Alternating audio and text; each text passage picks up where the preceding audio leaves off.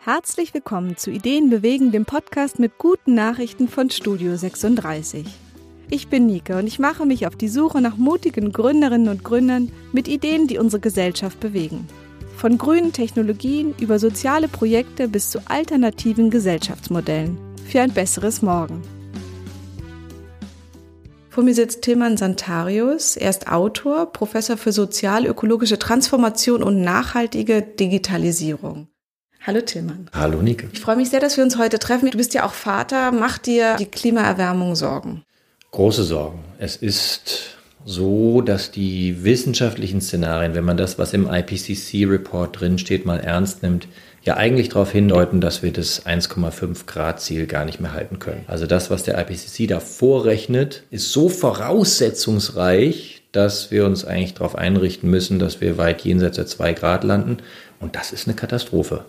Und vor allen Dingen ist dieses große Damoklesschwert, was halt drüber schwebt, ist die Irreversibilität. Also tragen wir gerade dazu bei, dass es so ein Runaway Climate Change gibt, den wir dann auch, selbst wenn wir dann uns vorbildlich verhalten und die Emissionen ganz stark runterfahren eines Tages, weil die Auswirkungen noch viel stärker zu spüren sind, dann aber gar nicht mehr kontrollieren können, weil es eben schon Kipppunkte erreicht hat, die das nicht mehr zurückdrehen lassen. Das ist jetzt gerade die große Gefahr und insofern macht mir das äußerst große Sorgen. Das heißt, Bits oder Bäume, wer, wer kann denn das Klima noch ein bisschen retten? Was, ist, was gibt's für Hoffnung noch?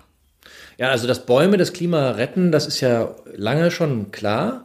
Wir brauchen mehr äh, Aufforstung, weniger Entwaldung, vor allen Dingen in den Regionen der Welt, wo massiv täglich in Fußballfeldgröße weiter abgeholzt wird. Das ist eine Katastrophe. Auch gerade was in Brasilien jetzt die konservative Regierung plant, das ist fürs Klima natürlich ein Garaus. Bei den Bits ist die Frage, inwieweit können die Bits helfen? das Klima zu schützen. Und da sind wir ja so ein bisschen skeptisch konstruktiv unterwegs. Also ähm, wir sehen die Potenziale, dass wir mithilfe von digitalen Tools und Anwendungen einige der überbordenden Energieverbräuche und Emissionen der Industriegesellschaft runterfahren können. Aber das kommt nicht von alleine. Wir müssen da ganz stark steuern und müssen eine ganz stark selektive Digitalisierung vorantreiben. Also wirklich nur die Anwendungen und Tools und auch Geräte pushen, die dann auch am Ende zu Einsparungen führen. Ansonsten Digitalisierung Business as usual führt eher dazu, dass es den Klimawandel noch anheizt. Denn die Energieverbräuche sind jetzt schon hoch und alle Trends deuten darauf hin, dass wir mehr Digitalisierung, mehr Datentransfer, mehr Videostreaming, mehr Geräte haben werden in der Zukunft. Und das ist erstmal alleine keine Einsparung, sondern ein Mehrverbrauch, der als Brandbeschleuniger auf den Klimawandel wirken wird. Ich habe hier bei euch gelesen, dass wenn das Internet ein Land wäre, es schon den drittgrößten Stromverbrauch hätte. Also wie genau auch die Zahlen ermittelt werden. Auf jeden Fall ist es ein enormer Stromverbrauch, den man auch nicht nicht vergessen darf bei dem ganzen Thema. Ganz genau. Der Stromverbrauch ist, äh, entspricht ungefähr 10 Prozent der weltweiten Nachfrage nach Strom, der für das Internet und alle vernetzten Geräte anfällt. Und das wäre ja noch okay, wenn wir dann diese Tools so einsetzen, dass wir an anderen Stellen den Energie- und Stromverbrauch drastisch senken. Aber da sind wir eben noch nicht. Da müssen wir hinkommen und deswegen muss Digitalisierung gestaltet werden. Ihr habt eine Konferenz gemacht und ihr forscht auch hier viel. Was gibt es denn für ähm, Ansätze, die du vielleicht ähm, sehr hoffnungsvoll findest, wo du merkst, da forschen Leute in Bereichen, das, das müsste man auch fördern, die gute Ideen haben? Also zum einen denke ich, brauchen wir so ganz generelle Maßnahmen, also eine Forschung dazu, wie man und auch die Entwicklung von Politikmaßnahmen, wie man die überbordende Digitalisierung, nenne ich das mal, also eine Durchdigitalisierung von allen Lebens- und Wirtschaftsbereichen, wie man die moderat im Zaum halten kann. Wir nennen das digitale Suffizienz, das ist unser Konzept, digitale Genügsamkeit und das hat verschiedene Ebenen. Das betrifft uns Nutzerinnen und Nutzer, also die Bürgerinnen, ne, aber wir nennen uns ja heute User. Was können wir dazu tun? Nicht alle zwei Jahre neues Smartphone, Momente des Lebens realisieren, wo man ohne Vernetzung auskommt, die Tools so einsetzen, dass wir nachhaltiger konsumieren und so weiter. Es trifft aber auch die technische Seite. Wie können die die Lebensdauern der Geräte länger sein? Wie können die Geräte nicht immer größer und immer leistungsstärker werden, obwohl wir damit doch wieder nur Browsen im Internet und Social Media machen und ein paar Apps benutzen. Äh, die Displays nicht immer größer werden, weil das eine Menge Strom frisst und so weiter. Also wie kann auch auf der technischen Seite die Digitalisierung so ausgestaltet werden, dass sie nicht zu mehr Stromverbräuchen, sondern eher zu weniger Stromverbräuchen führt. Und dann gibt es noch die Datensuffizienz und noch die ökonomische Suffizienz, will ich jetzt hier vielleicht nicht ausführen. Aber jenseits dieser Suffizienz, also der Leitspruch dafür wäre, so wenig Digitalisierung wie möglich, so viel wie eben gerade nötig, um Nachhaltigkeitsziele zu erreichen. Jenseits dieser Suffizienz ist für uns spannend, in die Bedarfsfelder reinzugehen. Also zum Beispiel Stichwort Mobilität und Verkehrswende oder Stichwort Energiewende oder Stichwort Konsumwende und da zu schauen, welche digitalen Tools und Anwendungen sind es denn, die jetzt zum Beispiel zu einer Konsumwende beitragen. Und das muss gepusht, ausgebaut werden und weiterentwickelt werden. Und da sehe ich einige Hoffnung drin. Konsumwende, wenn man sich damit beschäftigt, wo, wozu auch du viel forscht, es geht ja um ein weniger, was man normalerweise bei Wirtschaft ist. Das erste, was mir einfällt, Wirtschaftswachstum. Das ist das, womit ich eigentlich groß geworden bin, worum es immer geht. Mehr quasi. Und wenn man Texte von dir liest, geht es um ein weniger auch. Wie kann man sich eine Wirtschaft vorstellen, die eben nicht darauf beruht, immer nur größer zu werden? Ja, kann sein, dass wir auf volkswirtschaftlicher Ebene da große Herausforderungen haben werden, die ich aber glaube, dass man sie lösen kann. Ich glaube, dass eine Postwachstumsgesellschaft, eine Wirtschaft, die nicht mehr auf kontinuierliches Wirtschaftswachstum angewiesen ist, realisierbar ist auch mit den Gesundheitssystemen und Rentenversicherungssystemen und Sozialversicherungssystemen, die wir haben. Da glaube ich dran, aber es bedarf der Gestaltung. Aber ich will erstmal von der makroökonomischen äh, Ebene runter auf die Mikroebene, also auf das, was uns Konsumenten und Konsumentinnen betrifft. Auch da haben wir ja das Paradigma schneller, weiter, mehr und der nächste Urlaub muss noch toller werden und das nächste Auto noch größer und so weiter, äh, sehr stark verinnerlicht. Und da kann aber, glaube ich, gerade mit Hilfe von Digitalisierung auch ein guter Beitrag geleistet werden, dass wir weiterhin ein sehr, sehr gutes Leben haben, und auch gar nicht so viel Konsumverzicht üben müssen, aber mit viel weniger Neukauf auskommen. Ich bringe mal einfach das klassische Beispiel Sharing. Nicht alles an der Sharing-Debatte ist ja schlecht. Was wir da kritisieren, ist die, die, der Sharing-Kapitalismus, Uber, Airbnb und andere. Aber das Teilen von Produkten oder Dienstleistungen in nachbarschaftlichen Verbänden mit Freunden und Freundinnen, das ist ja alles total sinnvoll. Warum muss jede Person eine Bohrmaschine oder ein Auto haben? Das können wir viel besser teilen. Wenn wir das tun würden, hätten wir die gleichen Zugang zu Werkzeugen oder zu Mobilität, ohne aber so viel konsumieren zu müssen. Also hier ist die Konsumwende eigentlich zum Greifen nahe, mit Hilfe, mit Hilfe von äh, Gebrauchthandel, mit Hilfe von Sharing, mit Hilfe von nachbarschaftlichen Netzwerken auch mit Hilfe von Prosuming mehr Sachen wieder selber machen, die ich brauche.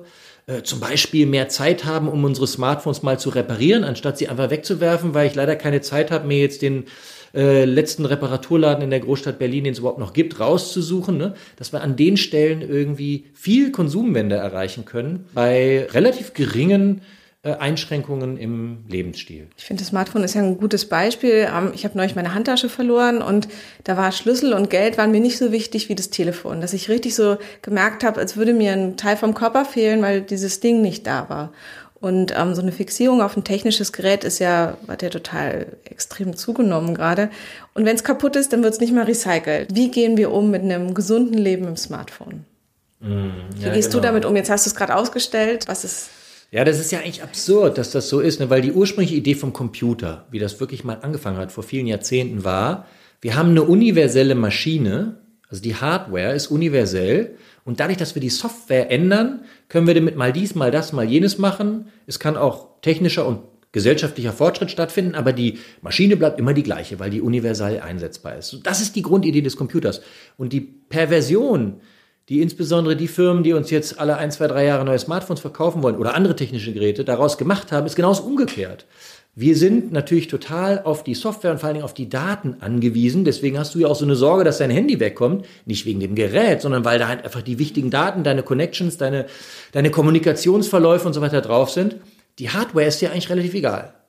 Und das ist, ist sozusagen genau die Perversion. Wir müssten eigentlich wieder dahin kommen, dass wir von mir aus gerne ein intimes Verhältnis zu unserem Smartphone haben, aber eben auch zur Hardware. Dass wir die hegen und pflegen, dass wir daran interessiert sind, dass die viele Jahre hält äh, und dass das nicht das Objekt, Wegwerfobjekt ist, weil man es jederzeit ersetzen kann, wenn man da einfach ein Backup zieht und das aufs neue Gerät rüberzieht. Aber ist das ein bisschen eine Manufaktum-Diskussion, dass wir jetzt so die langlebigen, guten, alten Sachen auch in dem Bereich uns wünschen, das können sich aber nur wenige leisten? Oder ist es eher das andere, dass wir uns eigentlich nicht leisten können, billige immer billig mehr zu haben. Also wo soll der Konsum wirklich hin? Ja, Manufaktum pusht es in so eine äh, Gutmenschen- und Hochverdiener-Ecke. Aber im Grunde stimmt es schon. Natürlich müssen diese Smartphones langlebiger, haltbarer werden. Fast noch wichtiger ist, dass sie eben modularer aufgebaut sind, reparierfähiger sind. Genauso nicht wichtig ist. zugeschweißt und ich kriege schon die Verpackung gar nicht mehr auf. Genau. Genau, nicht zugeschweißt, nicht verklebt, äh, sondern so, dass man einzelne Komponenten austauschen kann, entweder weil sie kaputt gehen oder weil man sie aufrüsten möchte, bessere, bessere Kamera oder ähnliches. Ähm, mindestens genauso wichtig ist, dass eben die Firmen Software-Updates bereitstellen, solange das Gerät in physischer Hinsicht funktionsfähig bleibt. Das ist ja eines der Hauptgründe, warum wir alle ein, zwei, teilweise drei oder vier Smartphones zu Hause in den Schubladen liegen haben, die noch funktionieren, aber weil halt die neuesten Apps nicht mehr drauf laufen, weil der äh, Anbieter da keine ähm, Betriebssystemsoftware oder ähnliches mehr bereitgestellt, was es dann ermöglicht, diese Apps zu installieren und zu, zu benutzen. Also das ist, äh, sind lauter Punkte, die zu berücksichtigen gilt, die weit über Manufaktum hinausgehen. Und nochmal kurz zu dem Wohlverdiener-Bashing äh, hier. Das Perverse ist ja, dass wir heute, also ein hoher Anteil der Bevölkerung bereit ist, unglaublich viel Geld für diese Geräte auszugeben. Selbst die günstigen so Geräte, Huawei oder so weiter, kostet schon viele hundert Euro. Aber bleiben wir mal beim Apple iPhone, das Objekt der Begierde. Da sind so hohe Profitspannen drin, dass Apple alleine für 90 Prozent der Profite auf dem Smartphone-Markt weltweit äh, einsteht obwohl die in Deutschland nur einen Anteil von 16 Prozent iPhones an allen Smartphones haben. 90 Prozent der Gewinne fahren die ein, weil die Menschen bereit sind, so hohe Preise für ein iPhone zu bezahlen, was es gar nicht kostet in der Produktion. das ist rein Gewinn für Apple. Das heißt, hier wäre wirklich Luft nach oben. Also im Grunde sind, äh, wenn man so möchte, fast alle Smartphone-Nutzer an der Stelle Manufaktum-Nutzer, weil sie bereit sind, eine Menge Geld auszugeben für ein Tool, was ihnen sehr, sehr wichtig ist. Ja, und die, das Geld ist in dem Bereich auch da und dann bei Essen und bei Kleidung muss alles, darf alles nur einen Euro kosten. Ganz also es genau. geht ja auch um generellen Konsum, der sich eben auch zu einem technischen verschiebt, was ja auch also nicht gut wirkt. Du hast auch neue Geräte und neue Erfindungen angesprochen. Wir haben zum Beispiel Alexa aus irgendeinem Grund auch zu Hause und da hat sich auch ein ganz rüder Ton eingeschlichen. Dann sagt man Alexa und die brüllt man an und gerade für mich als Feministin ist es sehr schwierig manchmal. Und ich habe bei euch jetzt hier eine schöne Karte gesehen, da heißt es, hätte Alexa den gleichen Erfolg, wenn sie Bernd heißen würde. Wie ist das für dich? Was entwickelt sich da so Neues? Ja, das ist äh, spannend, mit welchen Leitbildern, mit welchen äh, Visionen und auch Paradigmen arbeiten da die Tech-Konzerne? Ne, hätte Alexa den gleichen Erfolg, wenn sie Bernd heißen würde? Ist diese Vorstellung der Dienerin, der Zofe, die mir alles zuträgt, wirklich ganz alte, perverse Rollenverständnisse, die hier dann vielleicht auch in solchen Tech-Geräten transportiert werden? Äh, sind die dann noch nach wie vor drin eingeschlossen und transportieren wir die weiter in die Zukunft? Es sind ja auch größtenteils weiße, männliche Multimillionäre oder Milliardäre, die den Ton angeben im Silicon Valley und in anderen Hotspots-Gegenden der Welt. Äh, also auf der Ebene der App-Programmierer ist das vielleicht nicht mehr unbedingt alles nur weiß und männlich, aber sozusagen wer da Rang und Namen hat, das ist natürlich noch ganz klar männlich dominiert. Das die Elon Musk, die Mark Zuckerbergs, die Larry Pages und so weiter, die Jeff Bezos, ne, die ja auch schon alleine von ihrer Physiognomie ganz klar für so ein sehr androzentrisches Weltbild stehen. Genau, das ist eine Frage, die wir uns stellen. Und der rüde Ton ist dann sozusagen in doppelter Hinsicht bemerkenswert. Ne? Würde man das äh, so machen, wenn es eine Person wäre, die einem da helfen würde, die Alexa heißen würde? Wahrscheinlich eher nicht. Hoffentlich nicht. Also ich hoffe sehr. Ähm, wenn du ganz radikal sein könntest oder wenn du jetzt wirklich, du wärst jetzt Bundeskanzler und könntest wirklich einmal durchregieren. Ich habe das manchmal gerade als Fahrradfahrerin, radel ich durch Berlin. Wenn man mich dann fragt, was hätte ich für Forderungen, ich wüsste sie. Was würdest du dir wünschen, was wären wirklich Weichen, die die Politik jetzt stellen müsste, um das Ganze zum Besseren zu wenden? Ja, gibt's verschiedene Ebenen. Ich glaube, ganz wichtig ist eben diese expansiven Stromverbräuche, durch Digitalisierung im Zaum zu halten. Da haben wir auch in unserem Buch Smarte Grüne Welt eine digital-ökologische Steuerreform vorgeschlagen und ein Großteil der Stromverbräuche, die in, wir in den nächsten Jahren erleben werden, oder die zusätzlichen Stromverbräuche, die wir in den nächsten Jahren erleben werden, sind zurückzuführen auf Streaming. Heute schon sind 70 Prozent des weltweiten Datenvolumens auf das Streaming von Videos entfallend und Tendenz radikal steigend. Das heißt, die Frage ist, wie können wir das irgendwie eindämmen? Und ich glaube, dass da eine Stromsteuerung, gerade eine Besteuerung auch von Rechenzentren, äh, ein guter Ansatz wäre. Vielleicht sogar eines Tages auch eine Besteuerung von Daten. Denn wenn der Großteil der Datenströme für Fun-Aspekte und Videostreaming draufgeht, dann würde ich das auf keinen Fall verbieten. Ich halte, ich habe nichts dagegen und ich streame selber. Aber dann kann man natürlich durch eine Besteuerung von Daten möglicherweise auch diese Datenexplosion ein bisschen im Zaum halten. Das ist aber eine kritische Debatte da, die hat noch gar nicht mal so richtig begonnen. Das wäre die Ebene ökonomische Instrumente einführen, um die Energieverbräuche im Zaum zu halten. Ich glaube, was auch total wichtig ist, gerade wenn man mal nicht nur an ökologische Aspekte, sondern auch an soziale Aspekte der Nachhaltigkeit denkt, ist die richtigen Rahmenbedingungen stellen oder schaffen für eine digitale Gesellschaft der Zukunft. Wenn Kollege Roboter und Algorithmen und automatisierte Entscheidungssysteme zukünftig menschliche Arbeitskraft zunehmend überflüssig machen, dann müssen wir uns darüber Gedanken machen, was passiert mit den Menschen, die entweder ganz ihren Job verlieren oder zwar einen neuen Job annehmen, der aber schlechter bezahlt ist als vorher. Oder wenn die Einkommen eben sich immer weiter drastisch polarisieren, dass es viele, viele Niedrigverdiener gibt, die eben in den Lieferdiensten und in den Amazon-Lagerhallen arbeiten und dann aber auch eben zunehmend ein paar Hochverdiener, die als hochdotierte Softwareingenieurinnen oder Produktentwicklerinnen ordentliches Geld einfahren, dass da Rahmenbedingungen geschaffen werden, zum Beispiel durch eine Umverteilung von Arbeit, durch eine kurze Vollzeit für, voll, für alle, durch vielleicht ein bedingungsloses Grundeinkommen und dergleichen mehr. Da würde ich unbedingt jetzt schon die Weichen stellen, damit wir nicht eine zunehmend unbefriedete, polarisierte Gesellschaft in Zukunft kriegen, wo Regulierung noch schwerer machbar wird und wo Populismus noch mehr zunimmt und ähm, wo auch die Machtkonzentration bei denjenigen, die das Sagen haben, gerade in der digitalen Ökonomie noch weiter zunimmt. Wenn ich König oder Kanzler wäre, was würde ich dann noch machen? Ich würde versuchen, eben äh, die Transformation in bestimmten Feldern zu pushen. Das habe ich auch eben schon gesagt. Wenn man dann in die Bedarfsfelder reingeht, was kann Digitalisierung da bringen? Und da sehe ich jetzt mal das Beispiel Verkehrswende, Mobilitätswende. Ich glaube, dass man mithilfe von digitalen Tools einen neuen Frühling für ÖPNV und fürs Bahnfahren und für die nutzungsgeteilte Mobilität, wie das so schön heißt, also fürs Sharing, fürs Teilen von Fahrgemeinschaften, von Autos, von Fahrrädern und so weiter, vielleicht auch von Elektrorollern und so, äh, einläuten kann, so einen neuen Frühling. Und das muss parallel flankiert werden durch Instrumente, die das Auto als motorisierten Individualverkehr unattraktiver machen, Parkraum verengen, äh, Spritsteuern ver, äh, erheben und Autofahren in der Stadt unattraktiver machen durch Beschleunigung und so weiter und so fort. Und das in der Kombination kann wirklich dazu führen, dass wir alle mit dem Smartphone uns den Weg durch die Stadt navigieren, ganz verschiedene Verkehrsmittel nutzen können, on the go, das total komfortabel buchen können, also nichts an Mobilität verlieren aber viel, viel umweltfreundlicher unterwegs sind, als wenn jeder da mit seinem eigenen Auto fährt oder mal eben ins Free-Floating Car-to-Go steigt. Und das, da sehe ich Hoffnungen. Also da müssten wir eine Politik haben, die progressiv denkt, die nicht nur irgendwie reguliert oder verbietet oder äh, Rahmenbedingungen schafft, sondern die wirklich sagt, das ist jetzt hier eine, eine, zum Beispiel eine offene Datenplattform für nutzungsgeteilte Mobilität. Das pushen wir, das bauen wir auf mit öffentlichen Mitteln. Da kann eine Menge gewuppt werden. Wenn ich dir so zuhöre, kriege ich auf jeden Fall Hoffnung, weil als ich die Bundesumweltministerin zum Beispiel auf der Republika auch gehört habe, da war ich erschreckt, wie uninspiriert die Ideen aus so einem Haus auch sein können. Also da kam relativ wenig bis auf eine App, dass ich eben zum Beispiel Emotionen als Radfahrerin vermeiden kann, indem ich andere Straßen nehme. dachte ich, perfekt. So stelle ich mir die Stadt vor, dass ich jetzt außen rumfahre, weil in der Mitte der ganze Smog ist. Von daher hoffe ich, vielleicht gehst du auch noch in die Politik. Wenn du in dem bleibst, was du bist, Timmann, was treibt dich an? Warum stehst du morgens auf und machst das, was du machst?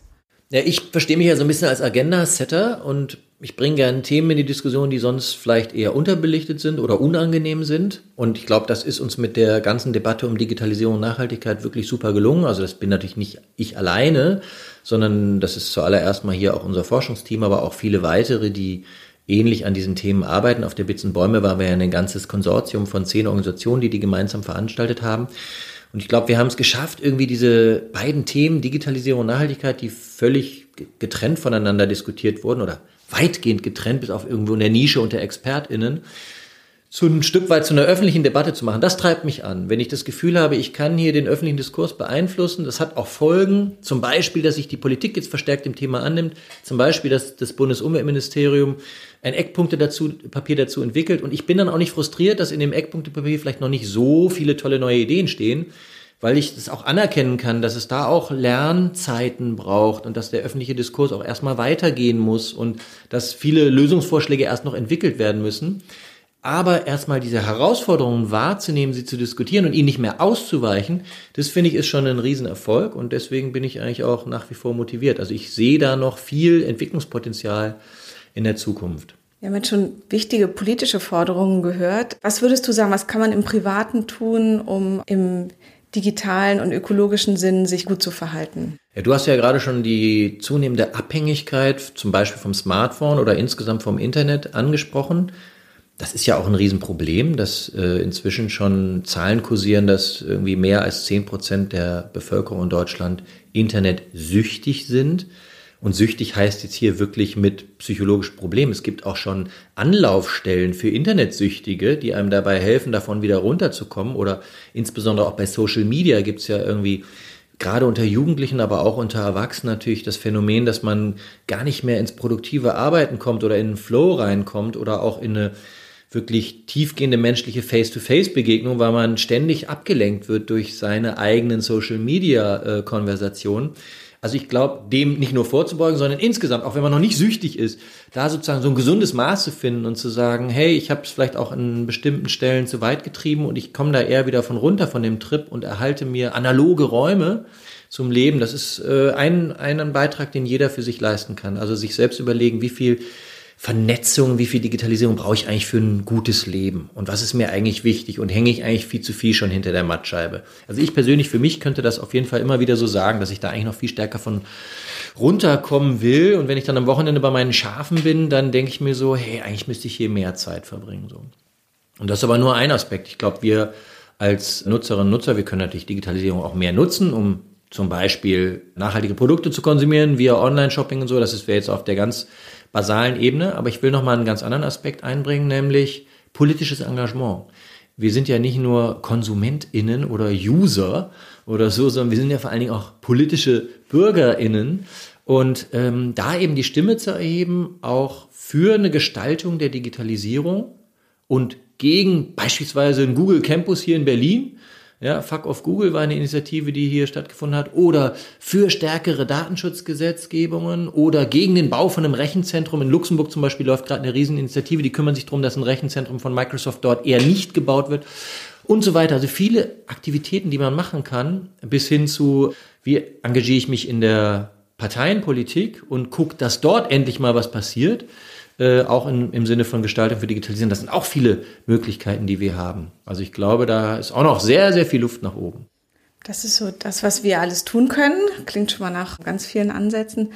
Dann hast du noch eine gute Nachricht. Ich finde, wenn man da rausschaut draußen, dann sehen wir die Fridays for Future Bewegung, die Scientists for Future Bewegung. Also da ist ja gerade in den letzten Monaten unheimlich viel positive Energie die uns auch irgendwie über dieses halbgare Ergebnis vom Kohlekompromiss äh, äh, irgendwie hinwegschauen lässt, weil wir sehen, hey, da ist so viel Druck auf der Straße, der jetzt eben nicht klein beigegeben hat, weil wir so einen miesen Kohlekompromiss haben oder weil die Grünen irgendwie ganz gut abgeschnitten haben bei der Europawahl, sondern das, wo es weitergeht. Das stimmt mich hoffnungsfroh. Und ich finde, eine andere gute Nachricht ist auf jeden Fall auch, dass das Bewusstsein wächst für die Probleme und für die Lösungen.